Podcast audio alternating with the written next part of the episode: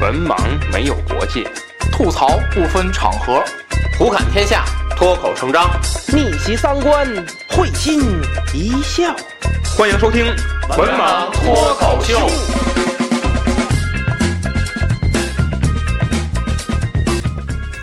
大家好，欢迎关注“文盲脱口秀”的微信公众号，即“文盲脱口秀”五个字。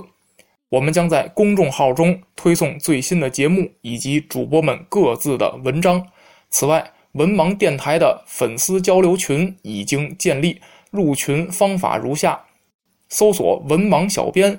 与文盲小编成为好友后，回答验证问题，通过验证即可进群。希望大家积极加入，与主播们交流各自的奇闻异事。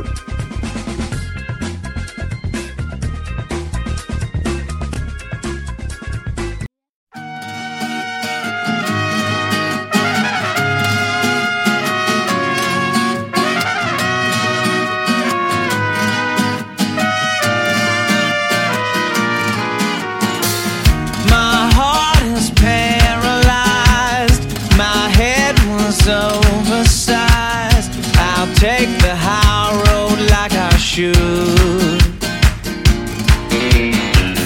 You said it's meant to be. That it's not you, it's me. You're living now for my own good. That's cool, but if my friends. Hello，大家好，欢迎收听最新一期《文盲脱口秀》，我是安飞。我是子平，哎，这期呢我是 Rich，哎呦，我是 Rich，就到底有没有位置这期？没没有没有没没魏老师，魏老师这个魏老师这个在炸弹事业中做出了不可抹抹灭的贡献， 跟跟诺贝尔的家人一样。 呃，这期子老师提到了啊，咱们这期呢是说人物的天才系列嗯啊，咱们这期呢聊一聊炸弹之父、啊，炸药之父，嗯应该说炸药之父啊，就是谁呢？啊，诺贝尔把自己全家都炸死的诺贝尔，啊，诺贝尔啊，原呃全名啊，阿尔弗雷德，呃，贝恩哈德·诺贝尔， 嗯，瑞典化学家、工程家、发明家，嗯啊，他还有其他的几个名头啊，一个是炸药的发明者，还有一个呢是军工装备的制造商，嗯啊，那么提到这个诺贝尔，大家最。最熟知的啊，就是那个诺贝尔奖。嗯近几年，尤其文学奖是没少出事儿，是吧？那么咱们这期呢，就简要来介绍一下诺贝尔啊。我先介绍一下生平啊。诺贝尔呢，一八三三年出生于斯德哥尔摩啊，一八九六年十二月十日逝世。那么，为什么说人家叫天才呢？ 诺贝尔一生拥有专利发明多少项呢？三百五十五项。 哎呀，不光炸人了，啊，咱现在你有一项就够吃一辈子了哎，是人家三百五十五项。然后在欧美的各大五大洲，二十个国家开设了约一百家公司和工厂。嗯，你看去吧，所以说人家有托尼史塔克， 这不炸药吗？不都那玩意儿？啊，所以说人有能力弄诺贝尔奖。那么在这个呃诺贝尔逝世的时候，他立了一个遗嘱，把这个遗产的大部分，当时呢约是九百二十万美元，作为一个基金，然后将每年所得的利息呢分为五份，设成了这个诺贝尔奖啊。诺贝尔奖呢分为这个物理学奖、化学奖、生理学奖，还有或医学奖、文学奖及和平奖。啊，然后呢，授授予世界各国对这在这些领域当中做出更大贡献的人。嗯，那么后世呢，也是为了纪念诺贝尔做出的贡献啊，把一个人造的元素诺，嗯啊，以诺贝尔命名啊，由此看出他在这个呃化学界乃至这个整个这个工程界等等嗯他的这个地位啊。嗯，首先呢，我先简要介绍介绍一下他的这个家庭背景。嗯呃，诺贝尔啊，他为什么在发明上有所这个天赋呢？子承父业，嗯哎，因为你爸爸是干这个的， 对吧？他的父亲呢叫伊曼纽尔·诺贝尔，嗯也是位发明家，但是和诺贝尔比起来，他的这个父亲呢，就是吧，你看就属于小打小闹了。嗯他父亲发明的什么呢？取暖的锅炉系 统啊锅 炉，啊，锅炉锅炉诺，锅炉诺，呃啊，还设计了一种制造木轮的机器。嗯，啊、呃，还改造了一牛牛些马这个工厂的一些设备。嗯那么，在一八五三年呢，他们家发生一件重要的事情，就是俄国沙皇尼古拉一世，嗯为了保表彰这个伊曼 纽尔尼古拉斯，啊这个赵四，诺贝尔的这个功绩呢，我的老嗯家就在哎，我估计俄国是不是因为他发明了取暖用的锅炉系统，才表彰他的？这没查着这个啊，呃，授予他这个老诺贝尔一个勋章。嗯呃，而且呢，像这个诺贝尔一家呢，抛出了这个橄榄枝，嗯就说你们全家呢可以移民到俄国。嗯嗯那么，呃，看一下这个他的父亲啊，他父亲呢，首先就是对发明呢极其的感兴趣，嗯而他的母亲呢，有什么品质呢？吃苦耐劳，嗯，意志坚强，而且就这个他的这个父母两个这些品质，觉得对于诺贝尔这个天才的一生呢，也是起到了一个重要的影响。嗯，那么他搬到俄国之后啊，就开始了诺贝尔这个传奇的一生。嗯嗯让子老师介绍一下诺贝尔的这个前期生平。嗯， 诺贝尔其实他们家呀，呃，虽然说发明家，但他们家很坎坷啊，就是他父亲， 就是在他出生那年，他们家就破产 了，那工厂倒闭嘛，嗯他破产了，也不知道研究什么的呀，怎么就就是倒闭了？可能锅 炉可能有问题，问题锅炉、啊。这前两天那国国国家新闻联播 播那问题锅炉啊，黑黑黑厂家啊，嗯给给咱不知道啊，没有三 C 认证，他出生于啊，这个他出生的小时候啊，家里这个倒这个工厂倒闭，那么他身体又不好啊，出勤率比较低啊， 那么他这个可能，但是呢，总部来来了就考一百，这玩意儿无解呀，这这这不得掐死他们？然后全班就掐巴他，他还过得也不是很顺遂啊。那么呢，当时呢，他父亲啊，不光是这个，呃，这个这个。呃，锅炉系统啊，这类的，这种这这什么大断锤，这这类的，这杀死了这这他父亲呢有一个拿手的发明，他父亲会造水雷，哎，他父亲造水雷，就水水水雷诺是吧？水雷诺，那懂吗？这就那看看过那个那个那个五鼠闹东京那那啊四翻江鼠蒋平那水雷诺啊，嗯哎对，就就这种跑那儿去，然后 这个啊，这这个当时呢。嗯，这个尼古拉一世啊，就是说这个来吧，来吧，来吧，快快来，快来帮我们炸人来。然后这个他很高兴啊，就全家呢移居到了彼得堡啊。这个彼得堡交通不便利， 这哪有这个？然后这个当时呢，诺贝尔也就去了彼得堡。那么在那儿呢，这个上学呢，当时这个是他身体不好啊，也不通德呃不通俄语，嗯俄语嗯那么整整个呢这个状态不是很好，那么很多学校都不要他，就说这个这个我们不接受这这种这种，万一这个都有点什么事儿，到时候我们有责任啊，这到时候你说嗯还得不清培养啊 对对对对，然后这个他们父亲一看这能行吗？这个这不行啊，哦，然后请来了赶紧表演一段我是文学家。我说这怎么办？这个，然后说这个这有办法，他父亲有钱呢，嗯，有产业，嗯，在当地呢雇了一位一位这个化学家，嗯，你看这，哎，现在还能雇化化学学家家，这真是人厉害的那阵儿，雇化学家呢给他当私人教师，哎，化学家很高兴啊，就说这个啊，我教你做实验 啊，实验呢，我做了五百六十多回了，我也想成功一回啊啊！你们家挺大的，你们家做呗实验， 然后我们家挺小了，然后做，然后呢，那么在这个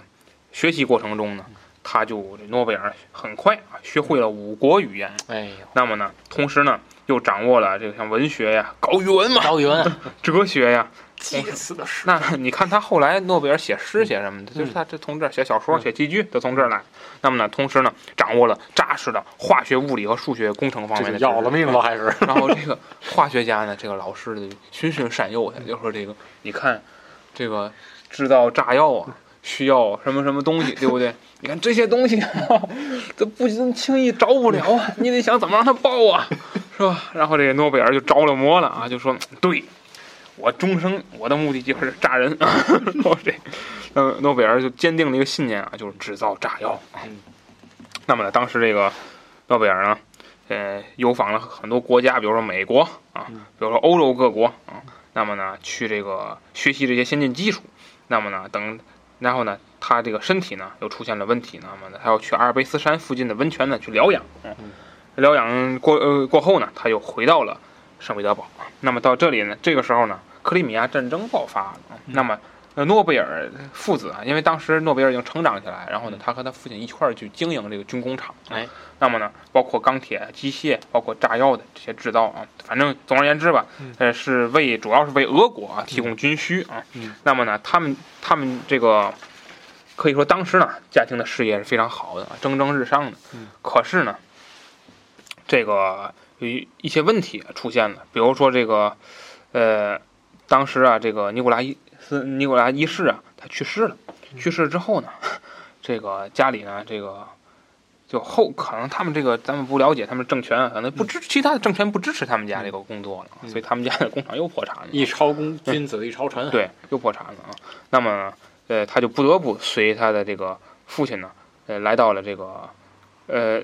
这个，呃对，他是这样，就是说他呢，因为他当时成长起来了，所以呢，他跟他的这个，让他父亲呢和带着他弟弟回回瑞典，那么他呢就自己去伦敦呢打拼一阵儿，看看能不能够呢为家庭的事业呢重新起步。嗯，那么在这个过程中呢，他结识了一位这个呃专家啊，这位专家呢，他是这个研究炸弹的这个专家，就说说这个，说你们这个炸弹呢，跟我想的有相同点，但是有不一样的地方，就是这个制造炸弹呢，他说这个你们这个原材料啊，不行。我告诉你，有个好原材料，这个原材料叫叫硝化甘油啊！ 来来，我给你改展示。这诺贝尔是哪儿的硝化甘油？等会儿，等会儿， 等会儿，拿着啊，拿着，滴一下。嗯然后啊，这个，那么这位化学家呢，就受伤了啊，从此停止了实 验啊。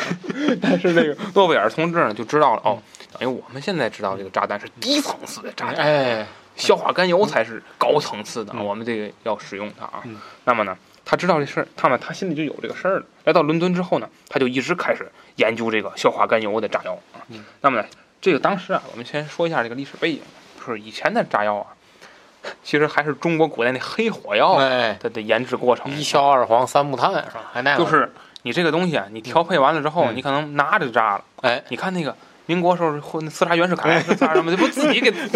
研制炸药自己死了，就那就经常出现这种情况啊。那么当时呢，这个啊在之前呢，诺贝尔他们家情况也是这个情况，就不太稳定。而而且就是那种黑火呀，它一个是这个呃不安全，还有一个它威力小。是经常出现它这个 给自个儿炸，自己还没事儿，就是这这样的问题。就我记得那个那个那个武武武武装那个那革命孙中山那阵儿， 那经常出现就是这炸药专家自己把自己炸死了。起义之前因为事不周密， 研究炸弹 自己梆爆自了己，爆炸，啊，就经常出现制作火药是爆炸了。所以他这个情况就嗯不太好啊。那么诺贝尔就想啊，我们啊要做安全炸药，嗯哎，这这这都矛盾的词儿，还啊安全炸药。哎，嗯怎么叫安全炸药呢？就是这个炸药它得这个以硝化甘油为原料，嗯，然后呢用雷管儿来引爆，哎，就是他觉得我这个方法就更好一些。嗯那么下面让安老师来介绍一下他这个研究的过程。那么他心里啊一直想着要做这个安全炸药，嗯嗯而且还是要以硝化甘油 为这个原材料了啊。然后这这个诺贝尔呢，经过他的这个实验发现什么呢？说这个少量的硝化甘油啊，在同时受热或受锤击的这个情况下才会发生爆炸，否则呢就只能燃烧。那么当时呢，在这个实际工程运用的时候啊，有一个很大的难题，就是当你这个硝化甘油这个量非常多的时候，比方说咱们采用这个延时爆破，嗯，又让它受锤击，还要同时受热，那这是一个很大的一个问题，就很矛盾。你这儿得加着热，你怎么让它锤击？你锤击的时候，你怎么给它加热？这是很很矛盾的一个问题。所以呢，这个诺贝尔呢，采取他的研究方向有两个，第一个要找出油状炸药的安全起爆法，嗯就是这个撞击啊和 受热不能同时进行，这受不了这个。第二个呢，要这个在不减少爆炸威力的情况下，改变炸药的形状。你知道液体这个炸药它很难运输，嗯如果说你要给它变成固体的或者其他的一个类型的，嗯这个危险性呢就会降低。所以说呢，他呢就一门心思去搞这个安全炸药的研究。他和他的父亲呢成了一成立了一个这个诺贝尔硝化甘油公司。嗯，呃，为了这个公司啊，他也是四处的筹筹筹措资金，嗯，去了法国，又去了巴黎等等。嗯，没有一家银行愿意。你说这这谁？这人一听这你这项目， 很可能你这个贷款这人都都得没了，谁借给你啊？好在他把贷款公司炸了。好在有一个公有一个人，嗯，当时的法国国王拿破仑三世，哎呦，对他的这个发明呢很感兴我趣。给你演示一 下。哎，感兴趣原因是什么呢？这个呀，他觉得在军事上有用，哎，在打仗上我可以做枪炮，我可以做炸药、地雷，哎，这些有用。给了诺贝尔呢十万法郎的贷款，然后呢，诺贝尔和他的父亲呢就开始在斯德哥尔摩的郊外建了一个小型试验场。这个呢也是诺贝尔火药工业公司的这个前身。嗯，但是呢，哎呀，这个研究很不顺啊，这个研究很不顺。好不容易拿着钱了，开始干吧。结 果没开始干多久，就因为一场爆炸事嗯故把工厂给炸毁了，工厂没了，同时呢还把弟弟给赔进去了，他弟死里边啊儿，他弟死里头了。他爸爸也炸伤嗯了。啊对就是一场啊无情的大火 一场烧毁了我 的家园呐。然后去滨江道跪着去了。哎呀，人家家毁了之后，这个事儿惊动了当地的政嗯府。当地政府，好家伙，你不许那么干了啊！不允许他们再进行实验嗯。结果人，你看人家啊真像 干的，你不不让我在这个陆地上做吗嗯？好，我把实验室啊安装在这 一条个船上好像是。马拉湖的一条船上对，对对，哎我在这儿做实验，嗯，人家啊还不错啊。当年秋天，诺贝尔呢发明成功发明了这个硝化甘油炸药用的雷管儿，嗯，呃，然后十月份他申请了这个硝化甘油炸药的这个专利。哎，本想着这个我能过上好日子了吧，结果天有不测风云，呃，这个海海伦的这个海伦坡工厂，也就是它的这个硝化甘油工厂啊，在制造在这个生产的时候发生一场爆炸，又炸了。又炸了。呃，所以说呢，他不得不把瑞典的工厂呢关关闭了，举家呢迁往德国，嗯，去德国建厂。再后，在一八六五年啊，在德国建立了一个火药公司。他现在呢要致力于研究什么呢？将一定分量的硝化甘油引爆。他制定了这个，他因为他发明了这个雷管嘛，他把这个呃硝化甘油放在这个火药管里，来希望得到什么呢？这个管子的爆炸嗯，能让这个硝化甘油呢受热，而且受到撞击，能获得更强烈的爆炸。而且这种这种火药，这种制作爆炸的火药，那么在现在看来，其实就是咱们现在雷管的一个雏形。嗯那么由此可见，他发明出了雷管，同时呢，也牵引出了一个这个爆炸技术的一个起爆原理啊，一个起爆原理。呃，那么当时的这个发明呢，到了即便到了现在，还有不少科学家来这个称赞它，就是你这个在当时，嗯，确实是超出人们的这个一个想象。那么这项雷管儿这项的这个发明成功呢，也是让这个诺贝尔呢发了一笔横财。但是呢，诺贝尔只解决了第一个问题，就是这个呃，唯一这个能安全能够啊安全起爆了。但是第二个问题没有解决，这个炸药储存的危险性没有降低。随后这个事情也是在后面引发出了一系列的事故。呃，因为为什么呢？因为它制作的这个雷管啊不耐撞击，而且呢对于温度的变化还特别敏感，就是你稍微可能天气热一点儿，它可能会导致自燃嗯或自爆。你这个这就人家公其他公司就很难认可了。那么诺贝尔呢，下面就开始要去去干这些事情啊，要去怎样降低它的危险性。那么当时呢，在德国，硝化甘油呢，这个在低温下不容易爆炸，呃，而且呢，这个因为它是油状物质嘛，嗯有好多人他不懂，他没有化学知识，他不懂，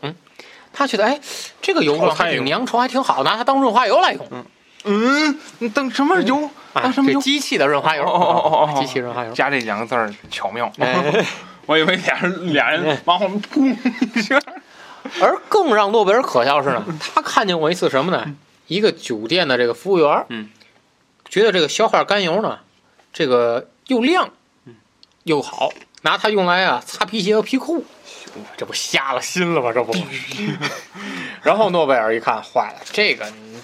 我这属于危险的东西，啊嗯，你这样滥用啊，那可不行啊，嗯，还没等到他这个找到好的方法了，结果呢，这个硝化甘油呢就给他惹事儿了，嗯，在一次这个一位德国旅客在纽约去寄宿，嗯，然后呢把一个这个小盒子呢放在服务台，服务员不知道这个是硝化甘油，嗯就随手给他放凳子底下了，嗯你想呢这一坐受热了，嗯这个小盒子开始冒 烟儿，哎，服务员一慌就把它拿着拿起来就把它往路上丢。刚才咱讲过啊，嗯一个是受 热，一个是撞击，全具备了，瞬间引发一场爆炸。嗯，啊，这这这个事儿闹的啊，哎，你说那那前两天那地面塌陷跟这有关系？那个是挖煤挖。哦哦哦哦那么这个事情瞬间就上了头条了，嗯啊，而且呢，这个除了在这个纽约，而且硝化甘油这儿，这个安全性也是受到人的诟病。嗯比方说，这个巴拿马的一艘这个货轮，嗯，甘呃硝化甘油也发生了爆炸，嗯然后旧金山的仓库嗯甘油也发生了爆炸。那么接连不断的这些事故，让诺贝尔觉得，哎呀，我得呀减少减少这个呃炸药的这个危险性。嗯，那么他就在想，我能不能把这个液体的硝化甘油啊变成固体？嗯，啊，你看人家这个思路啊，变成固体。那么我固体的时候，在搬运的时候，你这不就好多了吗？嗯啊这就好多了。所以呢，他就开始去把硝化甘油和其他固态的粉状物呢相混合。嗯那么灵感乍现，它呢，在这个硝化甘油当中呢掺入这个洗澡土，我也不知道是什么东西啊，嗯洗澡土 洗澡土，啊，洗澡土。拿它洗澡。这个土呢，在掺入了硝化甘油之后呢，就凝结凝结成一种硬块儿。嗯那么你这凝结成硬块之后，它就不容易受到撞击了，哎，就不容易受到撞击了。那么呢，安全性也是得到了一定的这个提升。嗯，诺贝尔，你看啊，诺贝尔做的实验啊，从高处投落，制成小颗粒在铁板上敲击，嗯都不会引起爆炸。嗯，而且还发意外的发现一个好处什么呢？就是这个混合物啊，我想问是谁去敲的？是诺贝尔吗？他他 弟他弟弟敲的。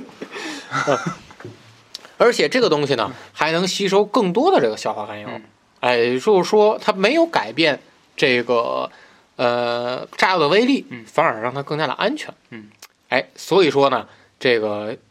诺贝尔把它命名起了一个名字啊，叫做黄色炸药。啊嗯这种东西叫黄色炸药，那么就是以固态的形式，固态的形式展现在人们的面前。嗯，但是到这儿呢，还没有完全的去解决嗯它的缺点。诺贝尔发现呢，这个东西啊，容易受到湿度的影响，也容易受到挤压。嗯，因为一旦这个硝化甘油渗出呢，就会造成一定的这个损失。嗯，所以说他下一步呢，还要再去进行实验去解决这个事情。嗯，呃，那么到了这儿为止啊，这个硝化甘油这个东西啊，呃，给诺贝尔在这个事业上带来了这个一定的转机。他呢，也申请了新的炸药专利，嗯，新的雷管，并且呢，在一八七一年还创办了炸药公司，还合作创业。那么，直到在一八七五年的时候，嗯，诺贝尔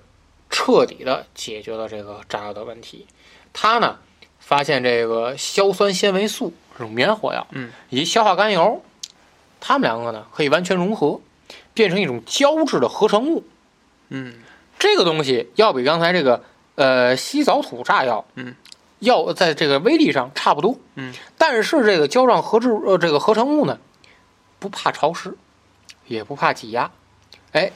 它起的名字叫做明胶炸药。嗯那么这个呢，也就是安全炸药的这个雏形。嗯那么既然它是做炸药起家的，所以说它在军工上啊，军工上也会有一定的这个涉及。比方说，它这个喷射火药啊，这个专利，那么呢还给他自己呢惹来一个事儿，嗯哼什么事情呢？呃，他呀原本想向这个法国呀这个申请专利，但当时的这个法国政府啊就觉得你你这个，我我们现在炸药很充足，你这我不需要再采购你的炸药了，嗯所以说就给拒绝了。诺贝尔呢转手就把这个卖给了意大利，嗯，还没想到法国不干了，嗯，然后说哎我不买，但是我没告诉你可以 卖，你管着管不着？诬陷他为间谍，嗯还有盗窃专利，而且把他实验设备还给没收了。嗯结果到一八九零年的时候，诺贝尔实在是忍受不了了，嗯呃，离开了这个居住了十八年之久的这个巴黎，嗯，然后呢，搬到了这个意大利。那么，在这个炸药发明成功之后呢，诺贝尔呢就开始涉及其他领域了，嗯，比方说这个化工啊、机械啊、电器啊、医疗啊嗯等等，那么去干一些其他的事情。到这儿呢，他的这个事业啊就比较顺当了，嗯，不再像前期那么危险了。呃，你九三年，一八九三年，呃，他被这个瑞典的一所大学聘请为了这个嗯荣誉的教授。是你看他也不讲话，他讲哲学，嗯你嗯，看、人家这个。那么在高学问，哎，那么一八九五年的时候啊，这个呃十月二十七日，诺贝尔呢立下了这个遗嘱，嗯，那个这个诺贝尔奖呢从此诞生。来，先让让子老师呢简要介绍一下这个嗯诺贝尔奖。诺贝尔奖啊，其实它还有一个全名叫诺贝尔奖金啊，嗯就是谈诺贝尔奖，其实其实谈是那个英文里啊，那个词儿可能连奖金的意义都哎包括在里边儿、啊嗯就是他呢，把他大部分财产，就是九百二十万美元的这样一股笔基金呢，嗯存起来了，每年呢收利息。嗯那每拿每年那个利息呢，大概是二十万美元啊，利息也不少啊，也不少。那么二十万美元呢，设立了几种奖项啊，一个是物理学奖，一个是化学奖啊，一个是这个生理学或医学奖，一个是文学奖，一个是和平奖。那么到六九年的时候，又增设了经济学奖哎啊。那么呢，贡献给每年在这个领域里的贡献最大的学者嗯。那不，这个呢，咱们之前聊诺贝尔讲过，就是说他不见得是今年的，嗯可能他二十年前提出一个理论，我们经过二十年的嗯观察发现确实管用。嗯像青蒿素嘛，就是这样，嗯青蒿就是素确实好。还有那试么管婴儿。那么我们就可以把这个颁发给你，是这样一个奖项。嗯那么呢，呃，可以说从零一年开始，一九零一年开始呢嗯，每年在诺贝尔逝世的这一天，嗯也就是说十二月十日下午四点半嗯就这个时间点，嗯都要呢颁发这个诺贝尔奖啊，嗯非常重要的一个奖，也是可以说是全世界啊、嗯最瞩目的一个奖项。嗯，就是尤其它是自然科学，像嗯物理学、化学还有医学，对我觉得这个是更所有人眼球了对。而且就是你衡量一个国家的这个科研实力，嗯，也是去衡量就是你们国家有多少人能拿到这三个奖，嗯就证明你们家的你们国家的科研实力是非常强的。是，嗯，就为什么会就是出现就是这个他颁发给好多年前的一些发明，嗯嗯就是我记得是在一九三几年的时候，嗯可能、当时呢，美国出了一个就是荒谬的医学手术，叫什么切大脑什么前额叶切除，嗯啊不知道左老师听过没啊有啊啊？嗯嗯，说是可以治疗那个癫痫，嗯还有什么那个他是能治，但是他切多了。对，还是嗯什么那个什么癫痫啊、痴呆什么玩意儿乱七八糟这些症状。嗯然后当时好像好像是很草率的把嗯诺贝尔医学奖给颁发了。嗯但是发现呢，结果这个治疗失败的，嗯比成功的要多得多。嗯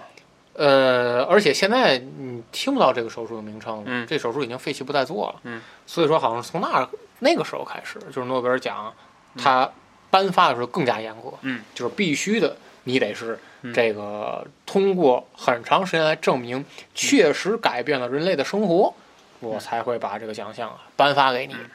那么，至于近几年比较出出风头的是文学奖啊，嗯 这个涉及到这个武必安啊，嗯啊，武必安，还有这和平奖啊，每年颁发还挺有挺挺嗯挺挺搞笑啊每的。年的这个奖啊，它物理学、医学、化学、经济学啊，嗯明显是这是一套体系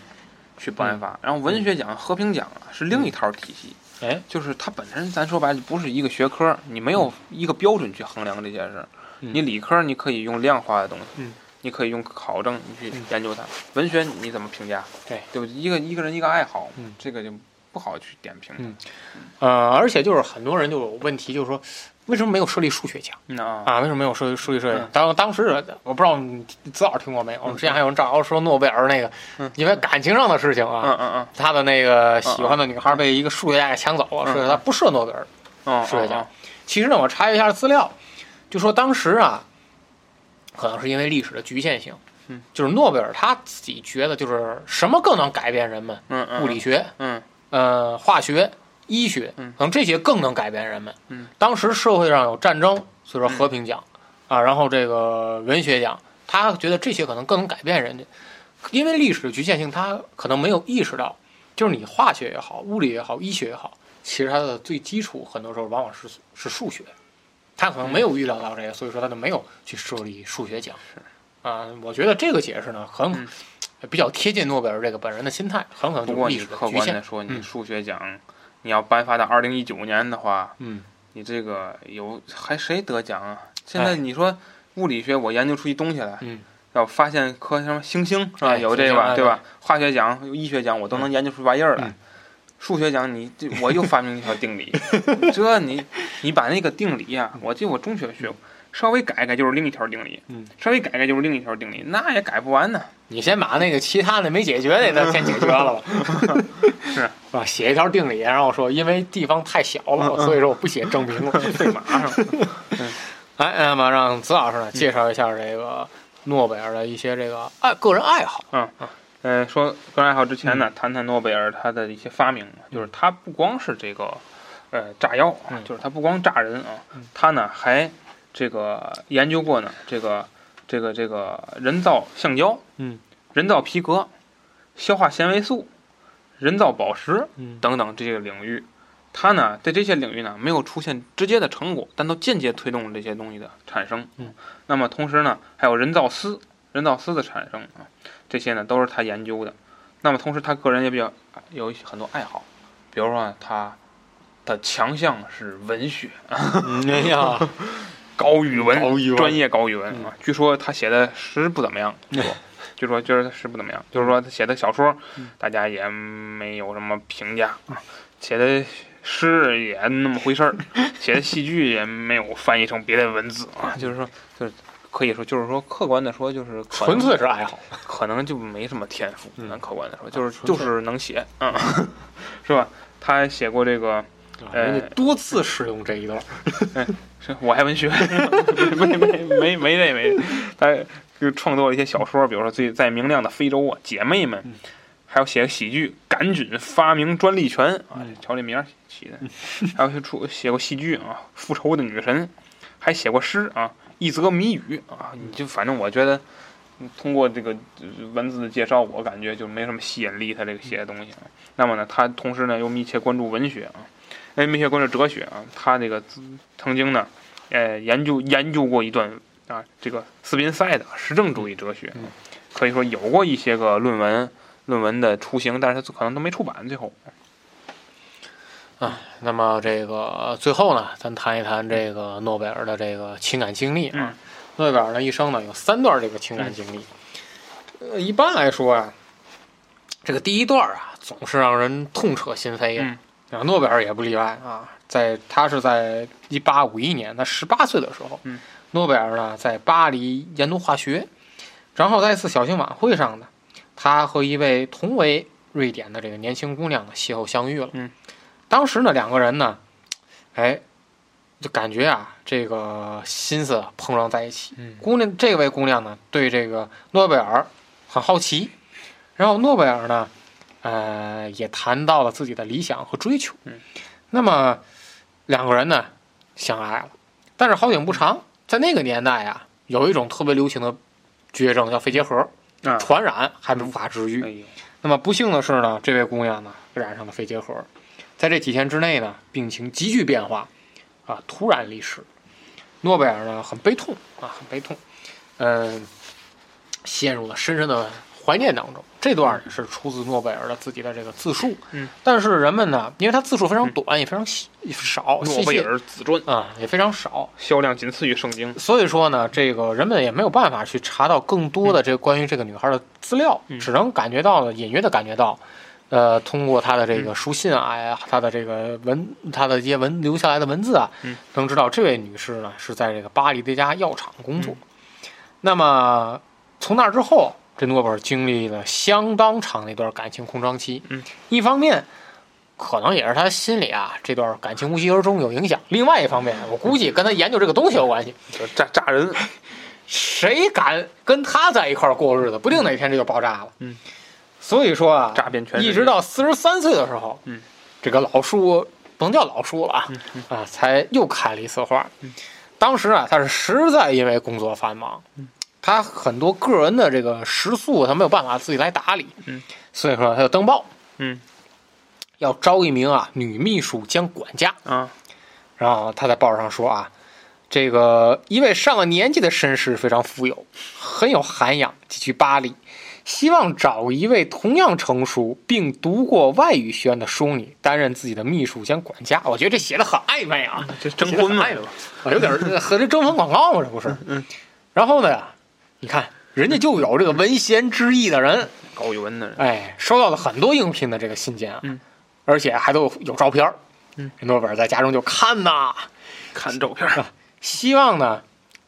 呃，精挑细选的找一位。嗯，那么在这个信件当中呢，这个诺贝尔注意到一封是来自维也纳的，嗯署名啊叫做贝达，嗯，是一位家庭教师，三十三岁，未婚，嗯懂数国语言，嗯只是管家经验不 足。什么玩意儿啊诺？贝尔一拍大腿，太好了，这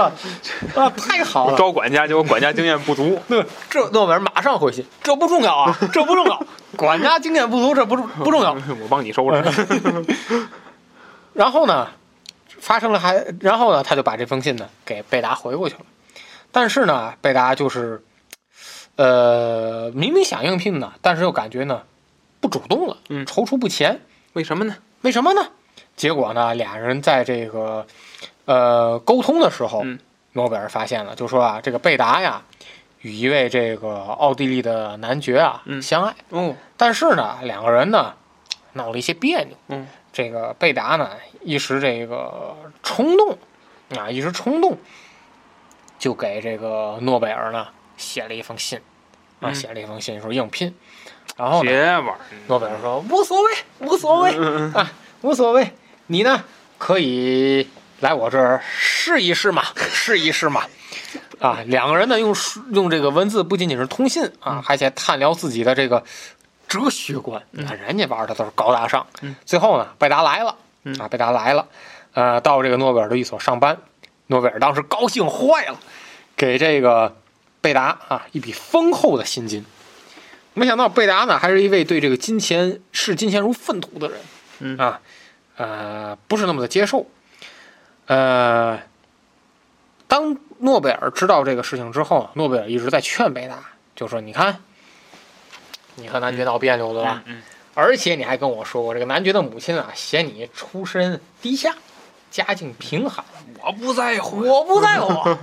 你究竟会忘记他的。”嗯嗯，或许他也早把你忘得一干二净。留在我这儿吧，我给你幸福。嗯，结果没想到啊，从天从天而降的一封信，摧毁了诺贝尔美好的幻想。在这封信当中，男爵把对贝达这个感情的思念都写在了热情洋溢的文笔当中。嗯，而且呢，男爵的妹妹也给贝达来信，嗯，说呀，哥哥哥哥在你走之后很忧伤，嗯，希望呢你能和哥哥结为伉俪。嗯，结果，结果在严防死守之下，还是让贝达找到了一丝空一丝空间。嗯趁诺贝尔卖出的时候，买了火车票赶回了维也纳。不，哎呀，雪月花飘。 诺贝尔一诺当诺贝尔兴气冲冲的回到寓所之后，嗯看完这封信，哎呦，诺贝尔，哎呦，哦雪花飘，哎，等于这段恋情呢，实际上比第一段我觉得更让诺贝尔要命。嗯，然后害他自己的事儿。嗯，然后诺贝尔呢有，对象了，诺诺贝尔还特别扯淡，你不去奥地利了吗？嗯，我现在有钱啊，嗯我也去奥地利旅行，嗯，但名义上是旅行，实际上呢搅和去。是想碰见贝达，嗯，对吧？啊，要求贝达与他见面，但你看人家这事儿，我觉得做的很到位啊，嗯不能见面，一见面就容易出事儿。那啊是，然后呢，他们两个呢还是通过书信，嗯，但是没想到这贝达太鸡贼了，嗯嗯，他给诺贝尔这个地址啊都是假的，哦，诺贝尔按照这个他这来信的地址回过去，嗯邮局就给退回来了。您这地址不对啊，没法给您寄。也就是说什么呢？ 诺贝尔可以收到贝达的来信，他一封信寄不出去。嗯啊，哎呦，这个太要命！哎呀，那到事到如今，诺贝尔呢，差不多这也死了心了，嗯他也知道是怎么回事儿了。所以说呢，他就说，既然我就来到奥地利了，嗯那我在这儿再旅行一下呗。没想到呢，在这儿呢，又陷入第三次的一个情感纠纷。嗯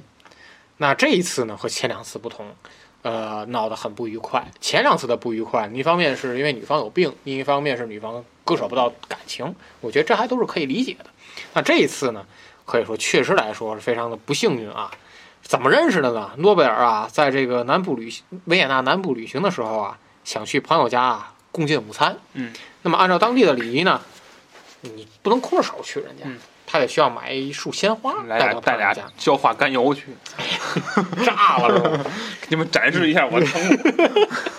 然后然后那个那个管家别别进来啊，就在门口啊。我围着你们房子绕一圈儿。那么当他去花店买花的时候呢，一位卖花女郎把他吸引住了。啊那么他就开始打听这个卖花女郎，这个这个女女孩呢叫做舒菲海斯，嗯啊，是一个也苏 是菲啊，舒菲，啊舒菲，啊啊，！是维也纳下层的一个嗯这个人家。那么交谈当中呢，诺贝尔得知啊，就他的父亲经济上很窘迫，嗯，他啊，呃，海斯啊有三个姐妹，虽然他是四个人嘛，嗯因为这个家境太不好了，所以说海斯呢就得来到书店来打工，嗯，哎，诺贝尔，我觉得这个时候他，我估计他是纯粹找感情寄托，就可也是看人长得漂亮，嗯，然后呢，就说我要扶持你们一家，嗯，然后很快俩人就勾搭上了呗。啊，对，但是你想啊，他跟贝达不一样，贝达尽管说也是出嗯身、呃贫寒，但是你看贝达刚才受的教育，懂数国语言，啊嗯家庭教师的文化层次在那儿。嗯，但是海斯不行，海斯呢，呃，文化没有受过多少文化的教育，嗯说话也很粗鲁。诺贝尔呢曾经说我要教他这个法语，结果也没给教会。你想诺贝尔，他瑞典语、德语、法语、意大利英语，嗯，你想他会这些，海斯呃不行，嗯啊，海斯不行。哎呀，然后诺贝尔就一方面耐心的引导这个舒菲学习，另一方面又给海斯呢，对于他的要求基本上是有求有求必应。嗯但其实我觉得海斯现在啊，他对诺贝尔的交交往的目的很不纯，嗯就是要索取诺贝尔的金钱啊，啊，而且还经常打着什么旗号呢？诺贝尔夫人的名义嗯啊，游览名游游游览，而且呢，还有一些追随者为他洗尘接风，诺贝尔夫人嘛，嗯，所以说这个事情闹得就很不愉快，也传到了这个，嗯那说明诺贝尔占人便宜了。哎，也是传到了这可个能历史上没有吧，这事儿。这个诺贝尔老母亲的这个耳朵里，然后他的母亲呢就不允许，嗯，不允许你们两个再继续交往，嗯。那么，在没得到母亲的允许之后啊，而且呢，他也能感觉到两个人的这个差距实在是太大，嗯，俩人就过去了这种分居的这种生活，嗯啊，分居的生活。呃，诺贝尔呢，在这个维也纳啊，维也嗯纳给这个舒菲呢买了一所这个别墅，买了所别墅，啊，你就住那儿呗。痴情的嗯我能他想呢，到这别墅里会发生什么事情？痴情的他呢，还希望这个呃舒菲能够回心转意，嗯，但是没想到一封信又摧毁了诺贝尔脆弱的神经。嗯说这个舒菲啊，给这个诺贝尔啊写了一封信，嗯在一八九一年，说我数月之内就要分娩，诺贝尔都再也不惊用了不，用苏菲了。我的天，这是谁的？啊，原来呢是爱上了一个匈牙利军官，嗯是这个匈牙利军官的这个孩子，哎，然后这诺贝尔呢还希望通过金钱来夺回来，忍者嗯神龟。但是没戏了，嗯啊，没戏了。那么，在一八九五年，这个诺贝尔呢给这个舒菲发出了最后的一封信，嗯啊，最后的一封信。那么，在这个诺贝尔去世之后呢，舒菲看到了这个财产，嗯诺贝尔的巨额的财产，他呢向这个通过一位律师向诺贝尔的这个遗嘱执行人呢软硬兼施，企图勒索更多的钱财。嗯呃，他要挟的砝码是什么呢？我手里有很多诺贝尔的信件，嗯私人信件，想不想要？嗯得拿钱买。嗯然后呢，这个遗嘱的执行人呢，请来了一位律师，嗯，和舒菲呢对垒，嗯，最后呢，达成了一个协议。舒菲呢，每年获得一万两千福林的生活费，嗯，这个当时是采用的是奥地利的那一个嗯单位啊，呃，不说多吧，起码是能维持他日常的一些嗯生活是没有问题的。条件，交出所有与诺贝尔相关的信件，嗯，并且不得再有任何所求和损害诺贝尔名誉的言行，等于用一万两千福林买断了，嗯，所有的这段感情的纠葛。嗯哎，这第三段这个感情啊，也是一个这个孽缘吧，嗯可以说。我觉得诺贝嗯尔后半生他一直陷入一些个比较不不愉快的事情，嗯尤其是当他发现他研究出来的东西是用来杀人的。哎，其实我觉得你从研究那天你就知道这个东西它早晚是用来杀人的，对，对吧？你想包括你嗯像咱刚才介绍了，嗯说法国皇帝为什么给他资助十万法郎，嗯就是因为你能感觉到这个是在军功上会有用处的。所以他后半生挺非常后悔，一直都嗯很后悔。就是说，因为他已经当时成托尼史塔克那样的人 了，就是说全世界所有只要用炸药嗯就是买我专利。对，但是吧，你想你拿着这专利的钱，你看却看到各地的人民生活的非常水深火热，这样一个情况。是，所以说呢，这个嗯天才的诺贝尔医生呢，嗯嗯到后面他也是陷入了自己内心的一个挣扎当中、啊嗯是。好，这个本期节目呢，嗯我和这个子老师花了一点时间，给大家梳理了天才发明家诺贝尔。嗯，呃，不管怎么样，他的这个。呃发明在现在嗯还是能够运用在和平当和平用当中的炸山，炸山、嗯开矿、嗯，炸水坝等等，是啊，这些东西还是给大人类的发展做出了一系列贡献的。嗯请大家不要轻易尝试。